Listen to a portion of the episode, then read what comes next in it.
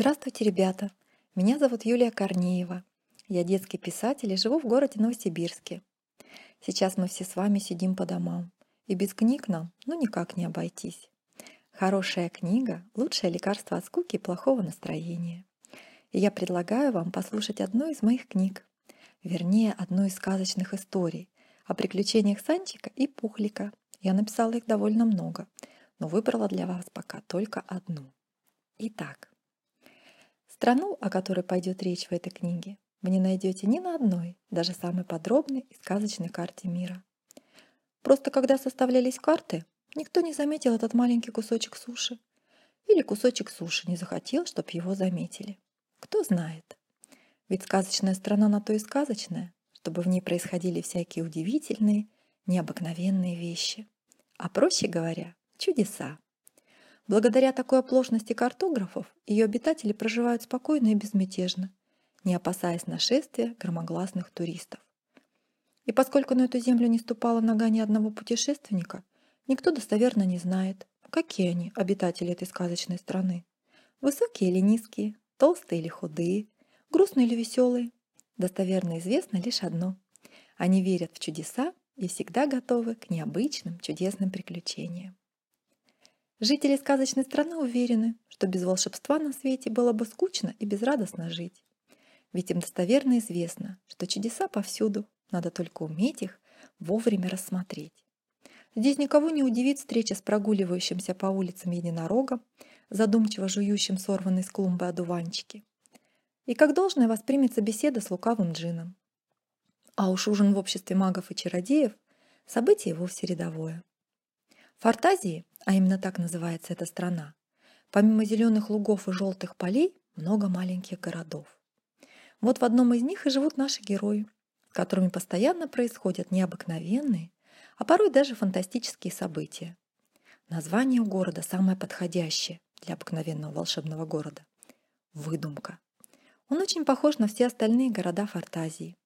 Такие же разноцветные крыши домов, мощенные улочки, цветочные клумбы и фонтаны, в которых можно искупаться в жаркий летний денек.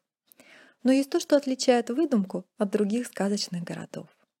Это фонари. Они вовсе не похожи на бетонные столбы с вытянутой железной шеей, как в других городах. Нет, фонари здесь стройные, изящные, с чугунными завитками по бокам. И главное, светят таким золотисто-желтым светом, что кажется, будто это солнышко зажгло их своим лучиком перед тем, как лечь спать. Главный фонарщик выдумки – Санчик. Именно он зажигает их по вечерам, когда на город опускается сумерки. Санчик серьезный, худенький человечек с зелеными глазами и копной золотистых волос. Он лучше всех умеет зажигать и гасить фонари. Делать это надо очень осторожно и бережно, потому что фонари очень обидчивые. Стоит им лишь чуть-чуть расстроиться, как их свет становится тусклым, унылым, и все вокруг начинают ужасно грустить такие минуты лишь Санчик знает, как их можно развеселить. Санчик живет в домике с красной черепичной крышей, которую украшает красивый флюгер. Живет он не один, а со своим верным другом Пухликом. Когда у Санчика случилась беда, его домик смыло наводнением, Пухлик сразу же предложил фонарщику переехать к нему. Это случилось довольно давно, но друзья по-прежнему живут под одной крышей. И тому есть веские причины. Во-первых, из-за ночной работы. У Санечка совершенно не остается времени на постройку нового дома. Ведь днем надо успеть выспаться для того, чтобы быть бодрым и отдохнувшим к началу рабочего дня. Но, во-вторых, такое соседство пришлось по душе им обоим. Друзья живут так дружно и весело, что, честно говоря, не видят смысла в том, чтобы жизнь порознь. Друг Санечка Пухлик. Бойкий толстячок с носом картошкой. Легкий нрав и неунывающий характер очень помогают ему в жизни. А жизнь у Пухлика непростая и местами даже сложная. Ведь если Санечка нашел дело своей жизни, то Пухлик постоянно находится в поиске любимой профессии. За последние годы он успел попробовать освоить мастерство строителя, парикмахера, пекаря и даже трубочиста. Но на стройке ему на ног упал молоток, потому что Пухлик, засмотревшись по сторонам, случайно выпустил его из рук. Будучи парикмахером, он, заболтавшись, вместо того, чтобы подрезать челку, побрил своего клиента наголо. Но когда он взялся за чистку труб, то тут же застрял в одной из них, пытаясь вытащить упавший в нее ёршик. Но Пухлик не падает духом и не теряет надежды обрести свое призвание. А пока он тренируется печь пироги и даже достиг в этом деле определенных успехов. Пироги получаются отличные, но только когда он не забывает вовремя достать их из духовки. Итак, одна из историй, которая произошла с друзьями Санчиком и Пухликом. Называется она «Огневушка». Обычно рабочий день Санчика заканчивался рано утром. Но вчера в Кривом переулке поставили новые фонари, чтобы прохожие окончательно в нем не заплутали. Светильники оказались такими неугомонными, что Санчик всю ночь не смыкал глаз. Фонари весело болтали, обсуждая свое новое место жительства. Их пламя колыхалось так словам. А когда они вдруг начинали чересчур громко хохотать, то огонь, не выдерживая такого накала страстей, затухал. И Санчику приходилось зажигать их снова и снова. В эту ночь он так намучился с ними, что просто валился с ног от усталости. Больше всего он мечтал поскорее очутиться в своем уютном доме, а еще лучше сразу в мягкой постели. Ведь время теплой осенней погоды уже давно прошло. На дворе стоял декабрь, почти каждый день на сказочный город обрушивались снежные бури и метели. По утрам земля была скована льдом, и в воздухе ощущалась бодрящая свежесть. Резкий северный ветер нещадно трепал чудом уцелевшие желтые листья на почти голых ветвях деревьев. Теплолюбивый пухлик совершенно не выносил холода, поэтому с утра до вечера топил камин, поддерживая в жилище прямо-таки тропическую жару. Вот и в это утро он до того прогрел дом, что спасеныш, не выдержав такой температуры, сбежал на улицу вдохнуть свежего прохладного воздуха. Пухлик же сидел в своем любимом мягком кресле, наслаждаясь теплом, исходящим от камина, и читал книжку о путешествиях, которую подарила Умнышкина. Вдруг он заметил, как от яростно пылающего в камине огня отделилась небольшая сверкающая частица и отскочила прямо за его кресло. Стремительно обернувшись, чтобы ее потушить, Пухлик с удивлением увидел, что за креслом вместо ожидаемой искорки сидит незнакомая маленькая девочка в ярко-красном платье. У нее были коротко стрижены темные блестящие волосы и большие черные глаза пушистыми загнутыми ресницами. «Ну и чего уставился?» — резко сказала девочка изумленному пухлику, вставая с ковра и отряхивая красное платьице. «А ты откуда взялась?» — испуганно поинтересовался застегнутый врасплох пухлик, выпуская от неожиданности из рук книгу. «Откуда надо, оттуда и взялась», — дерзко ответила девочка. «Вообще-то я огневушка, и мой дом камин», — жалившись над пухликом, соизволила объяснить незнакомка. Как раз в этот момент озябший Санчик, сопровождаемый радостным лаем спасеныша, вбежал в дом и услышал чей-то незнакомый тоненький голос. «Кого это Пухлик в гости позвал?» – удивленно подумал продрогший Санчик, снимая ботинки и растирая друг от друга озябшие ладони. Войдя в комнату, он обнаружил Пухлика, примостившегося на подоконнике кресла, и маленькую девочку в красном платье. Девочка, заложив руки за спину, независимо прохаживалась по ковру. Спасенышу явно не понравилась новая гостья. Он недовольно заурчал, из-под лобья рассматривая ее своими умными глазами. «Здравствуйте!» – любезно поздоровался Санчик. «На улице такой холод, что руки просто окоченели», – улыбаясь, произнес он, подходя поближе к пылающему камину. Маленькая девочка внезапно засмеялась и резко взмахнула рукой. Из камина на Санчика посыпался целый фейерверк блестящих огненных искр. Испуганный он быстро отшатнулся от огня, поспешно затоптав горящие точечки, упавшие на ковер. «Это ты сделала?» — строго спросила он огневушку. «Ну, допустим, я», — весело ответила озорница. «Видел бы ты сейчас свою перепуганную физиономию», — залилась звонким смехом девчонка. Спасенышу явно не понравились такие шутки, и он, заливисто лая, стал угрожающе наскакивать на огневушку. Но противная девчонка совершенно не испугалась. Напротив, насмешливо усмехнувшись, она щелкнула собачку по носу да так, что из-под ее пальцев полетели сверкающие искры. Спасеныш, совершенно непривычный к такому грубому обращению, обиженно заскулил и кинулся на улицу, остужать свой обожженный нос. «Санчик, она выпрыгнула к нам прямо из камина», — шепотом сказал Пухлик, придвигаясь поближе к другу. «Она говорит, что ее зовут Огневушка».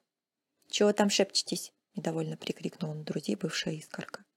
«Я вот если захочу, весь ваш дом могу спалить», — пригрозила маленькая негодница. «А зачем тебе сжигать наш дом?» — спросил напуганный Пухлик. «А чтоб весело было», — беззаботно пояснила Огневушка. «Меня отпустили из царства огня только до 12 часов ночи. Вот я и должна за это время хорошенько развлечься». «Какое-то у тебя странное понятие о развлечениях», — недовольным голосом заметил Санчик. «И вовсе ничего странного. Это вы тут сидите в своем домике, все такие правильные и скучные. А я хочу увидеть настоящую жизнь и повеселиться на полную катушку», — задорно сообщила огневушка. «Вы даже не представляете, как будет весело, когда ваш дом запылает, словно огромный красный факел. Вот красота-то будет!» — мечтательно улыбаясь, произнесла жестокая искорка. Услышав это, Санчик не на шутку разозлился, и спать ему совершенно расхотелось. «Перестань нести чушь!» — сурово приказал он. «Если хочешь веселиться, то ступай отсюда на все четыре стороны и делай все, что захочешь. Я не намерен выслушивать твою глупую болтовню». Пухлик давно не видел, чтобы Санчик так злился. По всему было видно, что эта девчонка его здорово допекла. «Санчик, так нельзя!» — опять зашептал ему на ухо предусмотрительный Пухлик. «За ней надо присмотреть до двенадцати часов, а то как бы она беды какой не натворила», — предостерег он друга. «Ну и как ты собрался за ней присматривать?» — спросил все еще рассерженный Санчик. «Я с ней здесь не останусь. Засну она и правда дом спалит. Вот забирай ее с собой, ходи с ней весь день». «Санчик», — жалобно произнес Пухлик, — «мне кажется, я немножко боюсь. Давай вместе за ней поприсматриваем», — предложил он. Пока друзья совещались, Огневушка по-хозяйски обошла весь их маленький дом, сунув горящий от любопытства нос во все углы и шкафчики. «Да, у вас тут особо не разгуляешься», — разочарованно отметила она. «Придется несколько оживить ваше унылое обиталище. Так сказать, добавить ярких красок». «Не надо ничего оживлять», — поспешно произнес Пухлик, опасливо подходя к огневушке. «Лучше пошли с нами в гости к нашим друзьям. Они тебе наверняка понравятся». «Ну, так и быть. Показывай своих друзей», — снисходительно согласилась огневушка, выходя вслед за Пухликом и Санчиком из дома. На улице к ним присоединился верный спасеныш, который, однако, предусмотрительно старался держаться подальше от огнеопасной, вспыльчивой гости. Для начала друзья повели огневушку в гости к Умнышкиной. Честно говоря, Пухлик хотел потихонечку попросить у изобретательницы совета, как защититься от угроз огневушки. Кто знает, что взбредет ей в голову. А вот будь у него Пухлика волшебный щит, останавливающий огонь, тогда он чувствовал бы себя куда более уверенно. Ну, или не щит, какая-нибудь другая эффективная защита. Умнышкина, как всегда находившаяся на пороге научного открытия, встретила друзей в своем рабочем кабинете. Огневушка с любопытством осмотрела залежи бумаг и горы пустых коробочек и пробирок, расставленных на столе. При этом ее черные, как угольки, глаза опасно поблескивали. «Подождите, пожалуйста, минуточку», — извинилась Умнышкина. «Мне осталось провести один очень важный эксперимент. Надо только нагреть вот этот раствор показывая на голубую жидкость в пробирке, произнесла изобретательница. «И мы сразу же сядем с вами пить чай». Она подкрутила фитилек спиртовки и закрепила на штативе большую колбу, полную голубого вещества. Но стоило ей только отвернуться, как огневушка, ехидно улыбаясь, сделала быстрый, практически незаметный взмах рукой. Огонь мгновенно взметнулся и широкими языками пламени охватил со всех сторон стеклянную колбу. Раздался оглушительный взрыв. Когда густой черный дым немного рассеялся, друзья увидели, что весь кабинет Умнышкина засыпан черной сажей. Она была повсюду, на столе, микроскопах, научных книгах и даже потолке кабинета. «Ой, какие вы смешные!» — заливалась огневушка, сгибаясь пополам от распирающего ее смеха и показывая пальцем на Санчика и Пухлика. «Ой, не могу лица, как у трубочистов! Вот веселье-то!» Умнышкина была очень огорчена. Мало того, что ее научный эксперимент провалился — так к тому же, что почистить комнату понадобится по меньшей мере неделя усердного труда. Пить чай всем сразу расхотелось, и друзьям пришлось объяснить расстроенной Умнышкиной, кто был причиной постигшей ее неудачи. «Как же тебе не стыдно!» — чуть не плача сказала Умнышкина, обращаясь к огневушке. «Ты обладаешь такой огромной силой, и вместо того, чтобы использовать ее на добрые дела, занимаешься мелкими пакостями». «Ах, это, по-твоему, мелкие пакости?» — возмутилась огневушка. Да я вот захочу и все здесь сожгу. Тогда посмотрим, как ты отзовешься о моих взрывных способностях. Разозлилась огненная хулиганка. Нет уж, пойдем-ка мы лучше навестим изюмчика. Разворачивая огнемушка за плечи к двери, решительно заявил Санчик. Ты уж ее, пожалуйста, прости, попросил умнышкину пухлик. Маленькая она еще, потому и вредная. Подрастет и исправится, неуверенно пообещал он. У изюмчика как раз выдалась минутка отдыха.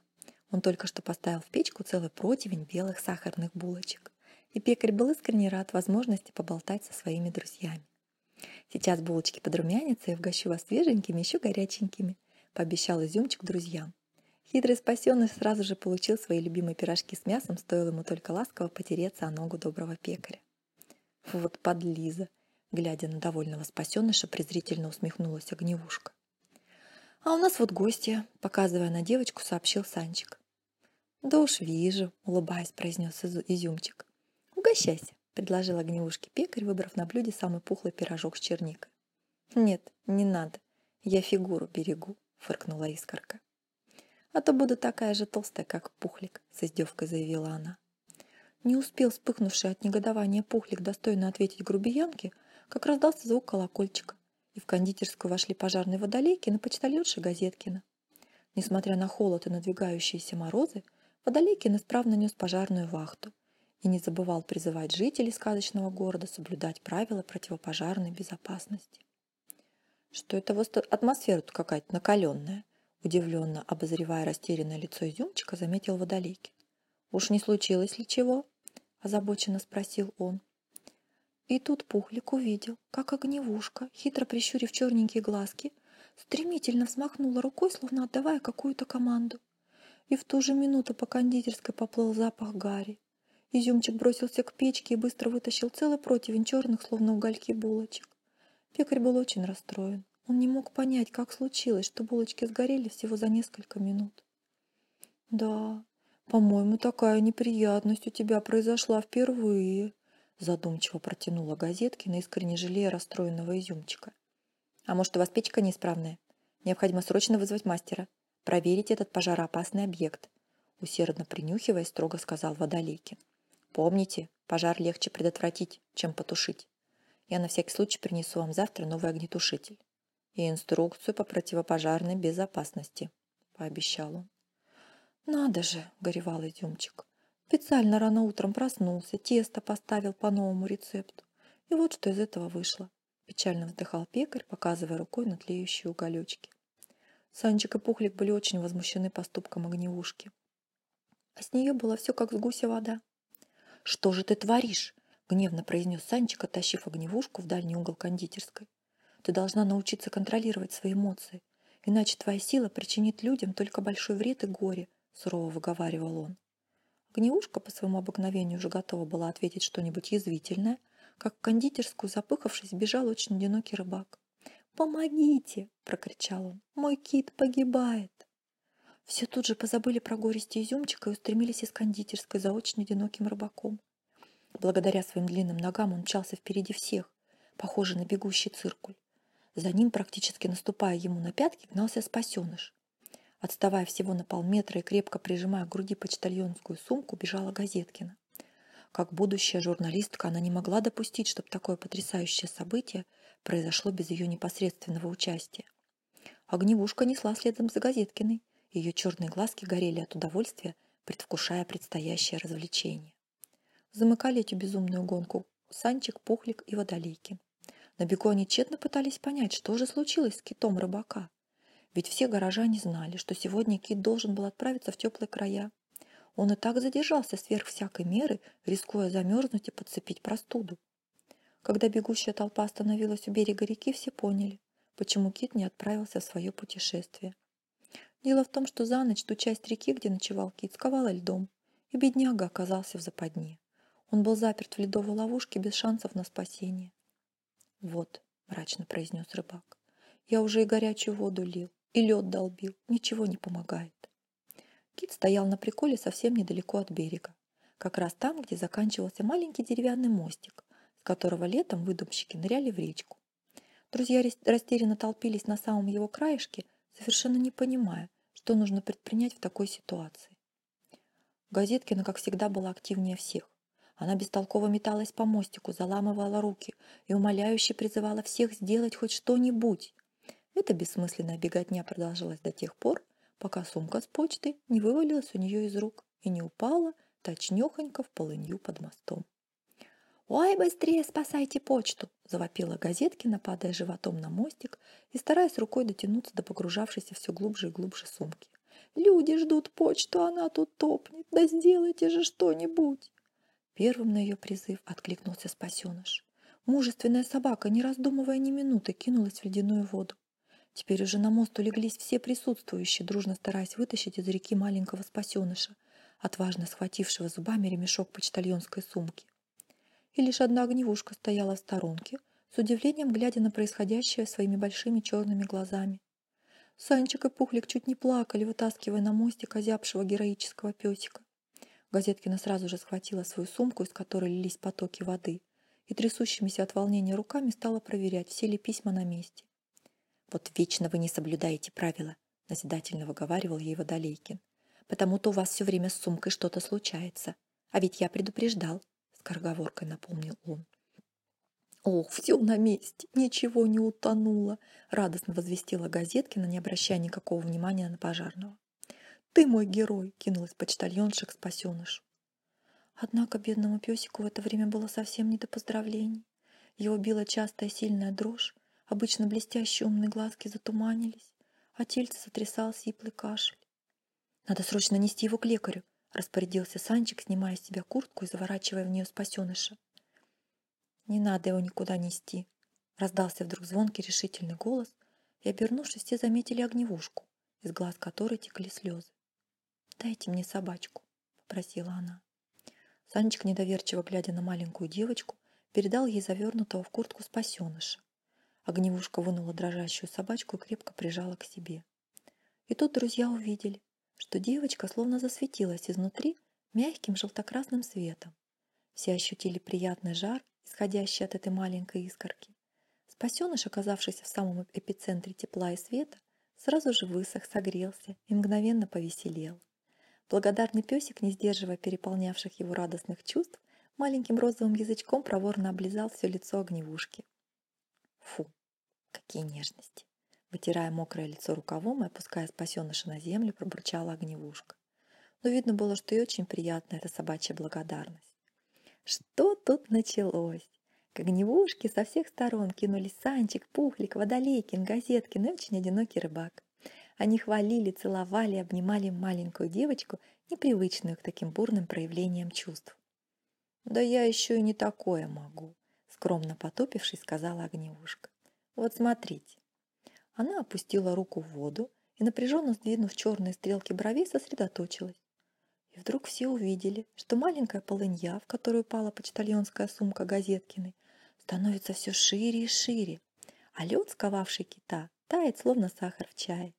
И вот, наконец, освободившийся из ледового плена кит облегченно ударил по воде хвостом и выпустил вверх высокий фонтан воды в знак глубочайшей признательности своей спасительнице Огневушки. После всех этих событий девочка стала героиней дня. В кондитерской изюмчика друзья устроили праздничный обед, заказав для огневушки самые вкусные сладости. Отходчивая умнышкина искренне позабыла про делки маленькой искорки, тем более что Пухлик пообещал помочь ей с уборкой. А добрый пекарь Изюмчик не только простил озорной девчонке ее выходки, но и завернул в пергаментный пакет большое шоколадное пирожное на дорожку. «Ух ты! Как, оказывается, приятно делать добрые дела!» удивленно сказала Огневушка – когда темным вечером они возвращались домой от гостеприимного изюмчика. А я думала, что только когда угрожаешь и пугаешь, люди тебя уважают. Как я была не права, призналась Искорка. С вами так хорошо. Жаль, что мое время истекает. Но когда вы будете сидеть рядом с пылающим огнем, знайте, что я всегда смотрю на вас и сильно скучаю. Пухлик и Санчик даже расчувствовались от такой речи Маленькая дерзкая грубиянка оказалась просто взбалмошной, озорной девчонкой. «Ну-ну, только не вздумайте хныкать», — сурово одернула друзей огневушка. «Я ж терпеть не могу сентиментальных нытиков», — напомнила она. «Лучше на прощание сделаю-ка я еще одно доброе дело. Ведь Санчик из-за меня сегодня глаз не сомкнул, а ему ж надо опять идти зажигать фонари». «А вот теперь не надо», — хитро улыбаясь, произнесла искорка и торжественно, как дирижер, взмахнула двумя руками. И вдруг, словно по мановению волшебной палочки, на всех улицах зажглись фонари, и город осветился желто-золотистым теплым сказочным светом. Это было последнее за этот день доброе дело девочки-огневушки. Ну вот, ребят, сказочная история завершилась. Но помните, что у меня их еще очень-очень много. Поэтому буду вас ждать на страницах Литрес и своего сайта. Всего доброго!